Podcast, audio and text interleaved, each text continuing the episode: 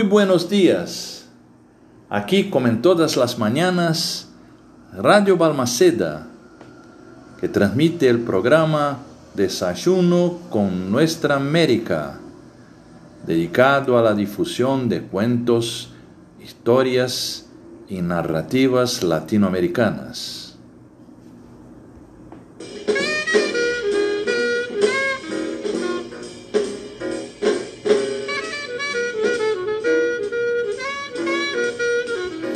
Transmitimos desde los estudios ubicados en los contrafortes de los Andes.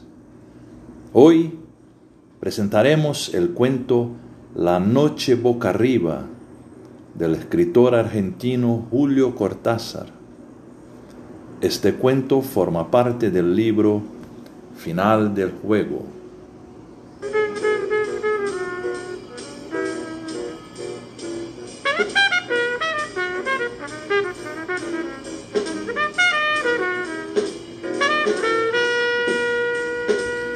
no olvidando un beso muy especial a nuestra querida y amada radioyente Moniquita Rebeca Ferrari Núñez. Esperamos que disfruten y que tengan una hermosa mañana de verano.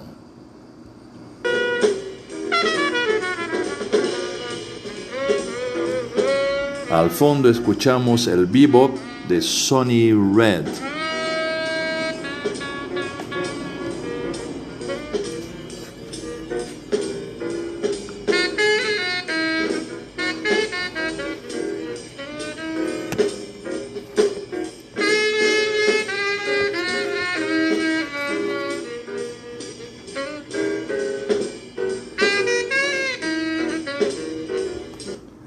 La noche boca arriba. A mitad del largo zaguán del hotel pensó que debía ser tarde y se apuró a salir a la calle y sacar la motocicleta del rincón donde el portero de al lado le permitía guardarla. En la joyería de la esquina vio que eran las nueve menos diez. Llegaría con tiempo sobrado a donde iba. El sol se filtraba entre los altos edificios del centro y él, porque para sí mismo, para ir pensando no tenía nombre, montó en la máquina saboreando el paseo. La moto ronroneaba entre sus piernas y un viento fresco le chicoteaba los pantalones. Dejó pasar los ministerios el rosa, el blanco y la serie de comercios con brillantes vitrinas de la calle central. Ahora entraba en las partes más agradables del trayecto, el verdadero paseo, una calle larga, bordeada de árboles con poco tráfico y amplias villas que dejaban venir los jardines hasta las aceras apenas demarcadas por setos bajos. Quizás algo distraído, pero corriendo sobre la derecha como correspondía, se dejó llevar por la tersura, por la leve crispación de ese día apenas empezado. Tal vez su involuntario relajamiento le impidió prevenir el accidente. Cuando vio que la mujer parada en la esquina. Se lanzaba a la calzada, a pesar de las luces verdes, ya era tarde para las soluciones fáciles.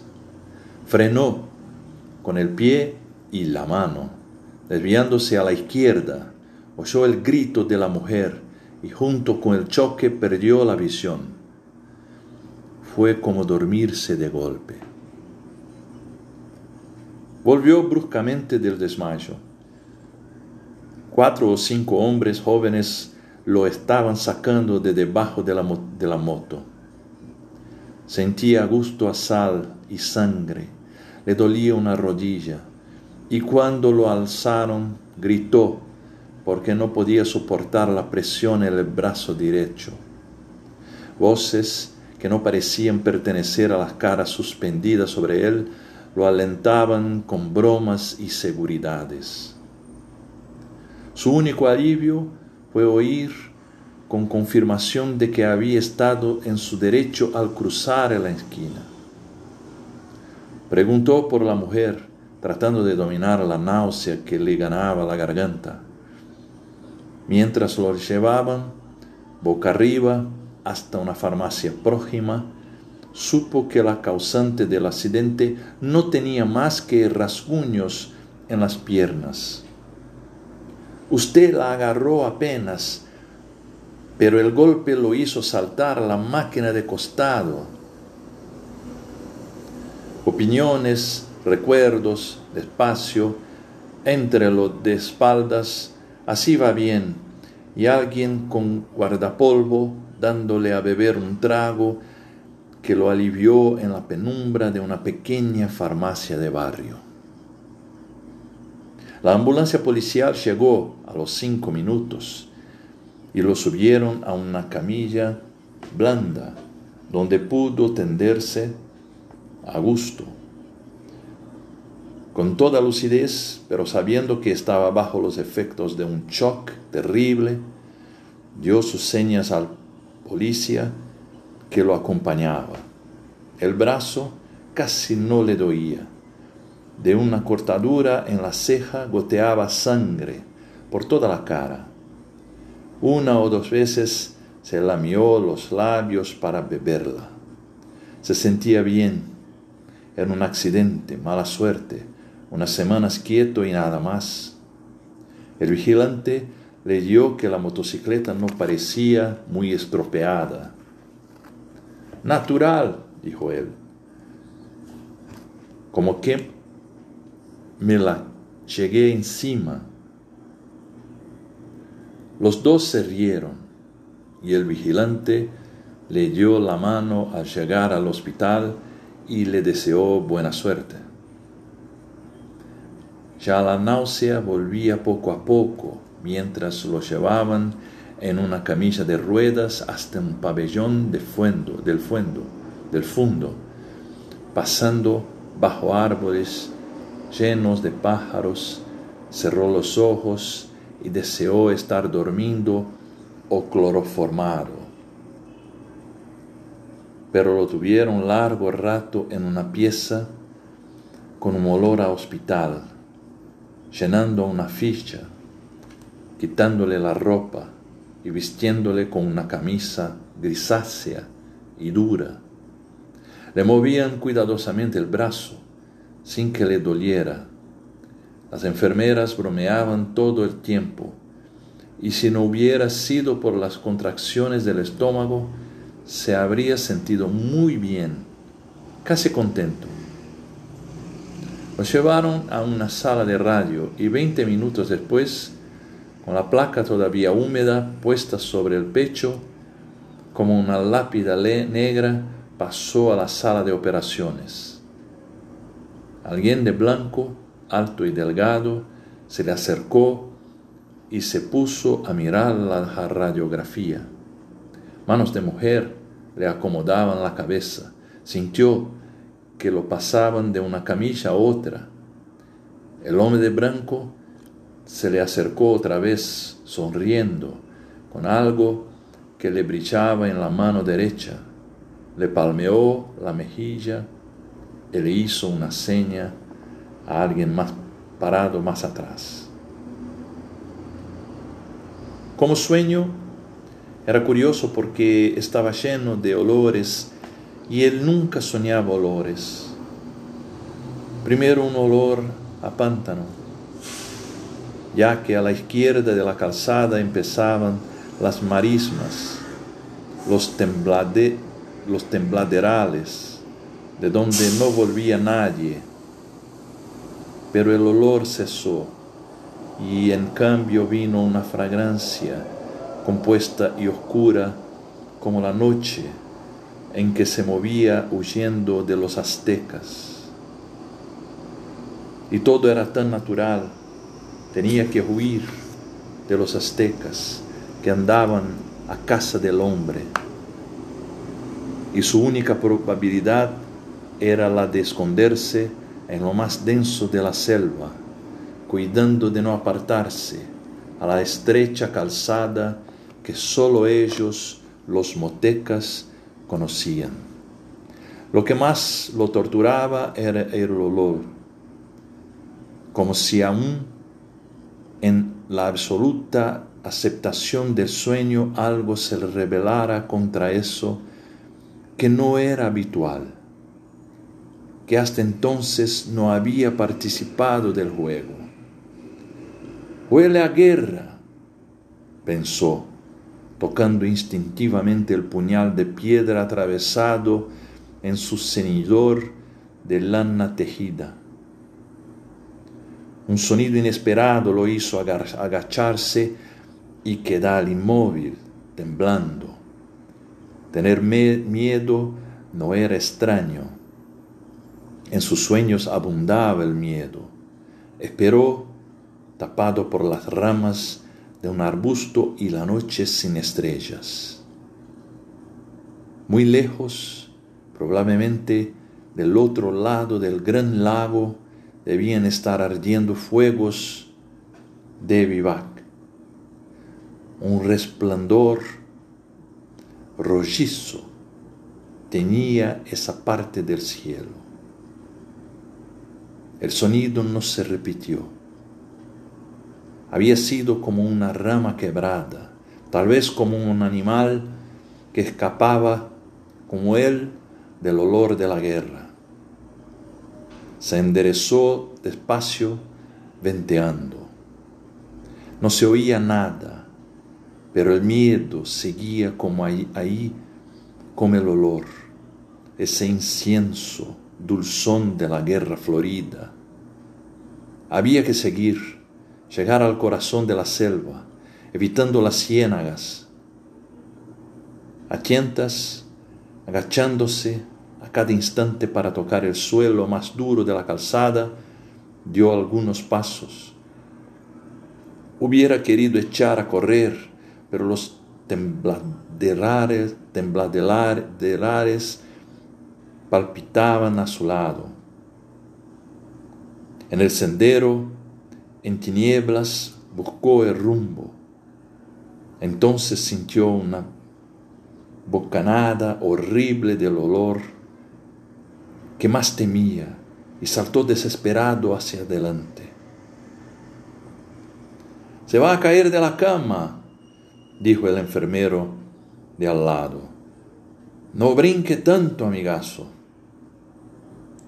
Abrió los ojos y era de tarde con el sol ya abajo en los ventanales de la larga sala, mientras trataba de sonreír a su vecino, se despegó casi físicamente de la última visión de la pesadilla. El brazo enyesado colgaba de un aparato con pesas y poleas. Sintió sed como si hubiera estado corriendo kilómetros, pero no querían darle mucha agua, apenas para mojarse los labios y hacer un boche.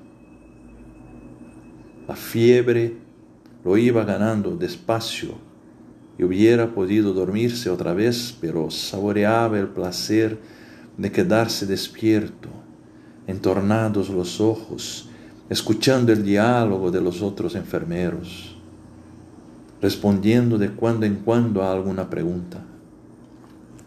Vio llegar un carrito blanco que pusieron al lado de su cama. La enfermera rubia le frotó con alcohol la cara anterior del muslo y le clavó una gruesa aguja conectada con un tubo que subía hasta el frasco lleno de líquido opalino. Un médico joven vino con un aparato de metal y cuero que le ajustó al brazo, al brazo sano, para verificar alguna cosa. Caía la noche y la fiebre lo iba arrastrando blandamente a un estado donde cosas tenían un relieve como de gemelos de teatro, eran reales y dulces y a la vez ligeramente repugnantes, como estar viendo una película aburrida y pensar que sin embargo en la calle es peor y quedarse.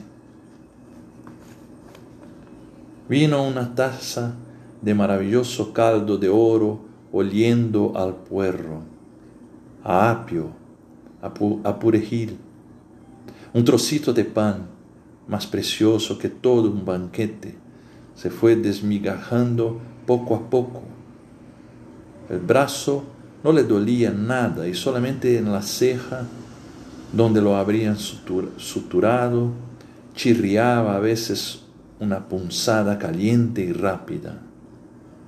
Cuando los ventanales de enfrente viraron a manchas de un azul oscuro, pensó que no, le iba a ser difícil dormirse. Un poco incómodo, de espaldas, pero al pesar, pasarse la lengua por los labios resecos y calientes, sintió el sabor del caldo y suspiró de felicidad, abandonándose. Primero fue una confusión, un traer hacia, hacia sí todas las sensaciones por un instante embotadas o confundidas. Comprendía que estaba corriendo en plena oscuridad, aunque arriba el cielo cruzado de copas de árboles era menos negro que el resto. La calzada, pensó, me salí de la calzada. Sus pies se hundían en un colchón de hojas y barro, y ya no podía dar un paso sin que las ramas de los arbustos le azotaran el torso y las piernas. Adelante, sabiéndose acorralado a pesar de la oscuridad y el silencio, se agachó para escuchar. Tal vez la calzada estaba cerca. Con la primera luz del día iba a verla otra vez. Nada podía ayudarlo ahora a encontrarla. La mano que sin saberlo él aferraba el mango del puñal subió con, como el escorpión de los pantanos hasta su cuello, donde colgaba el amuleto protector.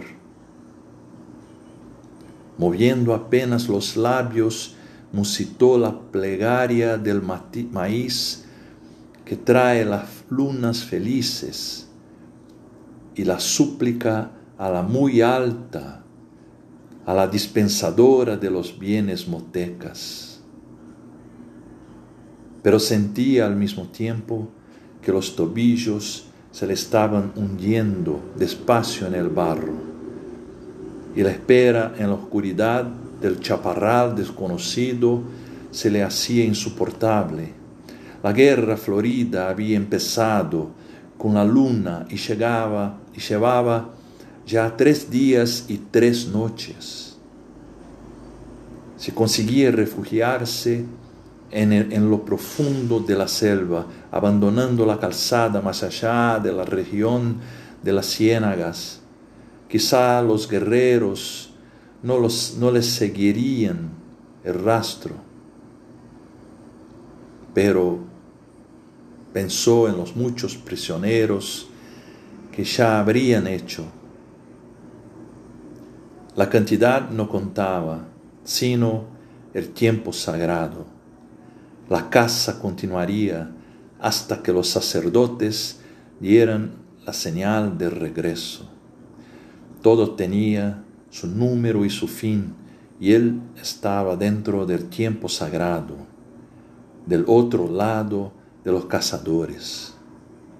Oyó los gritos y se enderezó de un salto, puñal en mano como si el cielo se encendiera en el horizonte, vio antorjas moviéndose entre las ramas, muy cerca. El olor a guerra era insoportable y cuando el primer enemigo le saltó al cuello, casi sintió placer en hundirle la hoja de piedra en pleno pecho. Ya lo rodeaban las luces, los gritos alegres. Alcanzó a cortar el aire una o dos veces y entonces una soga lo atrapó desde atrás. Es la fiebre, dijo él de la cama al lado. A mí me pasaba igual cuando me operé del duodeno. Tome agua y va a ver que duerme bien. Al lado de la noche de donde volvía, la penumbra tibia de la sala le pareció deliciosa. Una lámpara violeta velaba en lo alto de la pared del fondo como un ojo protector. Se oía toser, respirar fuerte, a veces un diálogo en voz baja. Todo era grato y seguro, sin ese acoso, sin... Pero no quería seguir pensando en la pesadilla. Había tantas cosas en que entretenerse. Se puso a mirar el yeso del brazo, las poleas que tan cómodamente los, sostenían en el aire.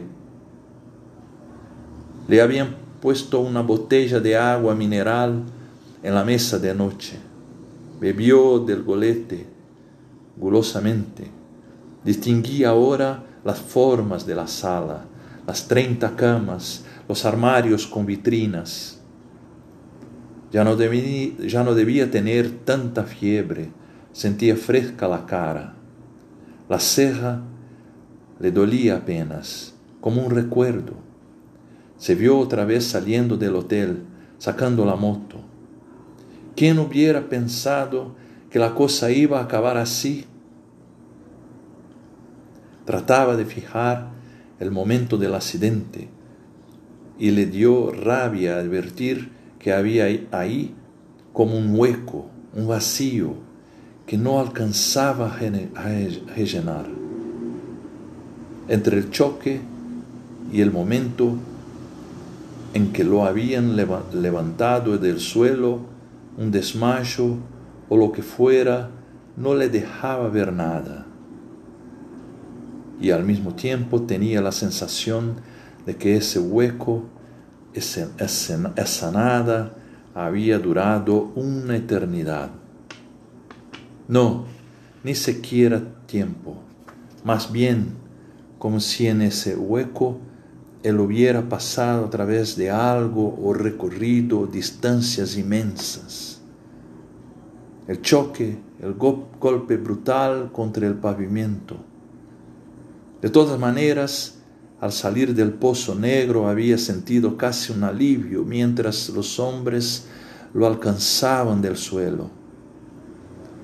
Con el olor, con el dolor del brazo roto, la sangre de la ceja partida, la contusión en la rodilla, con todo eso, un alivio a volver al día y sentirse sostenido y auxiliado.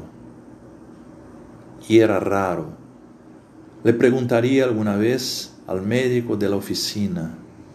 Ahora volvía a ganarlo el sueño, a tirarlo despacio hacia abajo.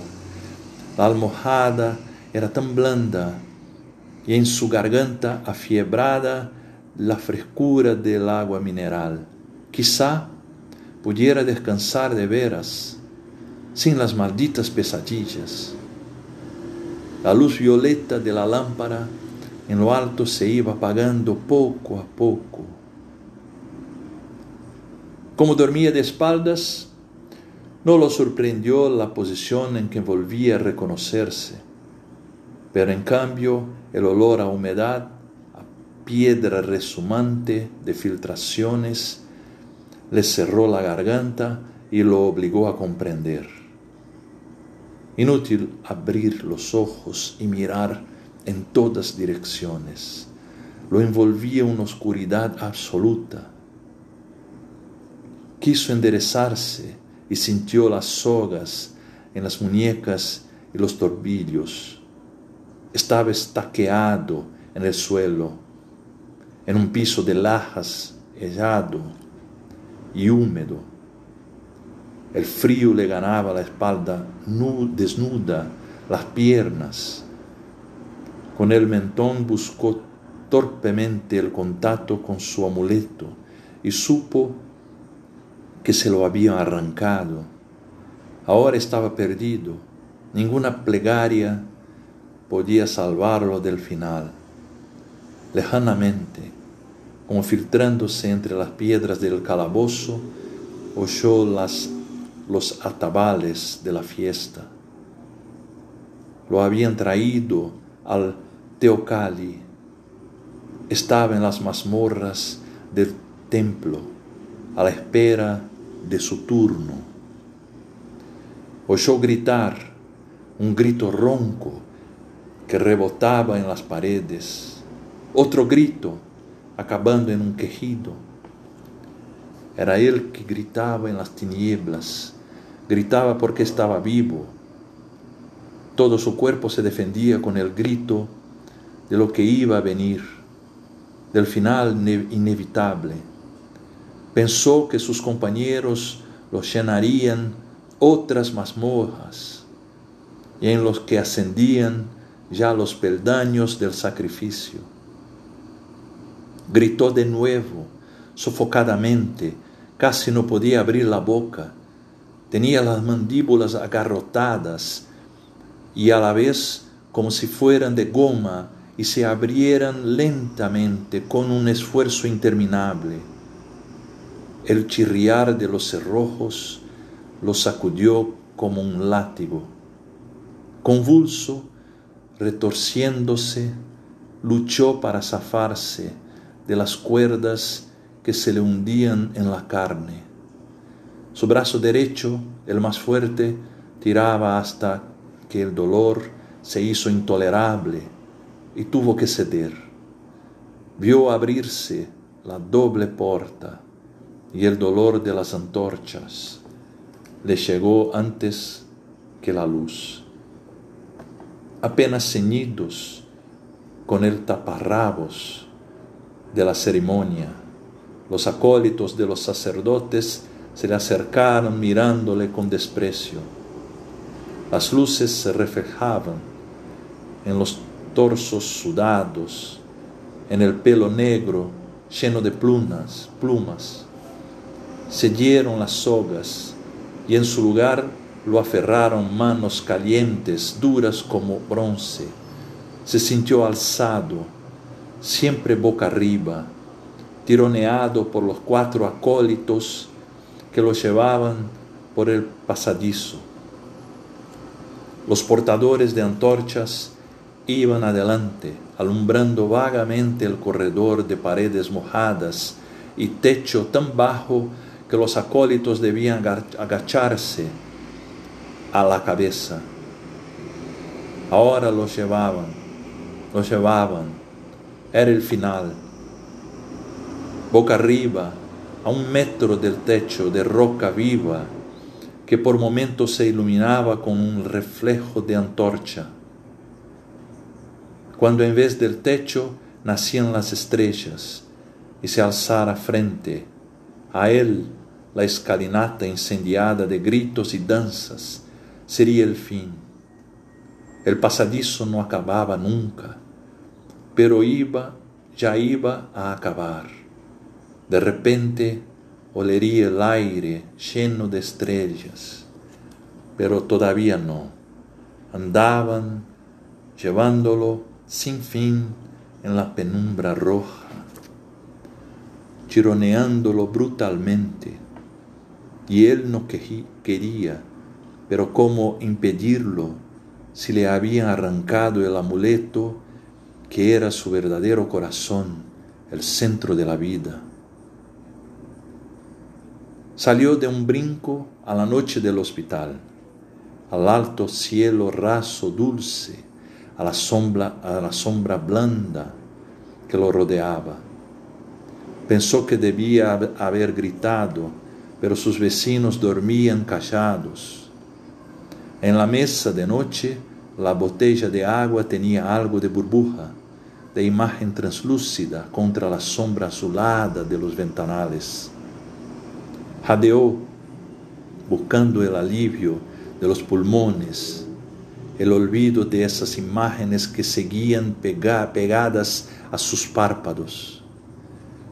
Cada vez que cerraba los ojos, las veía formarse instantáneamente y se enderezaba aterrado, pero gozando a la vez del saber que ahora estaba despierto, que la vigilia lo protegía, que pronto iba a amanecer, con el buen sueño profundo que se tiene esa hora, sin imágenes, sin nada. Le costaba mantener los ojos abiertos. La modoja era más fuerte que él. Hizo un último esfuerzo con la mano sana, esbozó un gesto hacia la botella de agua. No llegó a tomarla. Sus dedos se cerraron en un vacío otra vez negro, y el pasadizo seguía interminable, roca tras roca, con súbitas fulguraciones rojizas. Y él, boca arriba, gimió apagadamente porque el techo iba a acabarse, subía abriéndose como una boca de sombra, y los acólitos se enderezaban, y de la altura de una, de una luna menguante le cayó en la cara donde los ojos no querían verla. Desesperadamente se cerraban y abrían buscando pasar al otro lado, descubrir de nuevo el cielo raso protector de la sala. Y cada vez que se abrían era la noche y la luna mientras lo subían por la escalinata, ahora con la cabeza colgando hacia abajo. Y en lo alto estaban las hogueras, las rojas columnas de humo perfumado, y de golpe vio la piedra roja, brillante, de sangre que chorreaba, y el vaivén de los pies del sacrificado que arrastraban para tirarlo rodando por las escalinatas del norte. Con una última esperanza apretó los párpados, gimiendo para por despertar.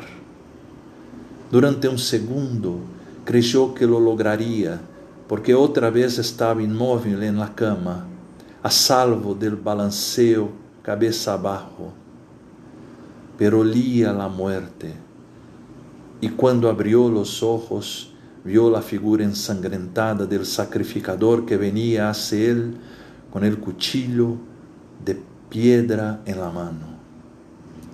Alcanzó a cerrar otra vez los párpados, aunque ahora sabía que no iba a despertarse, que estaba despierto, que el sueño maravilloso había sido el otro, absurdo como todos los sueños, un sueño en que había andado por extrañas avenidas de una ciudad asombrosa, con luces verdes y rojas que ardían sin llama ni humo, con un enorme insecto de metal que zumbaba bajo sus piernas en la mentira infinita de ese sueño también lo habían alzado al suelo.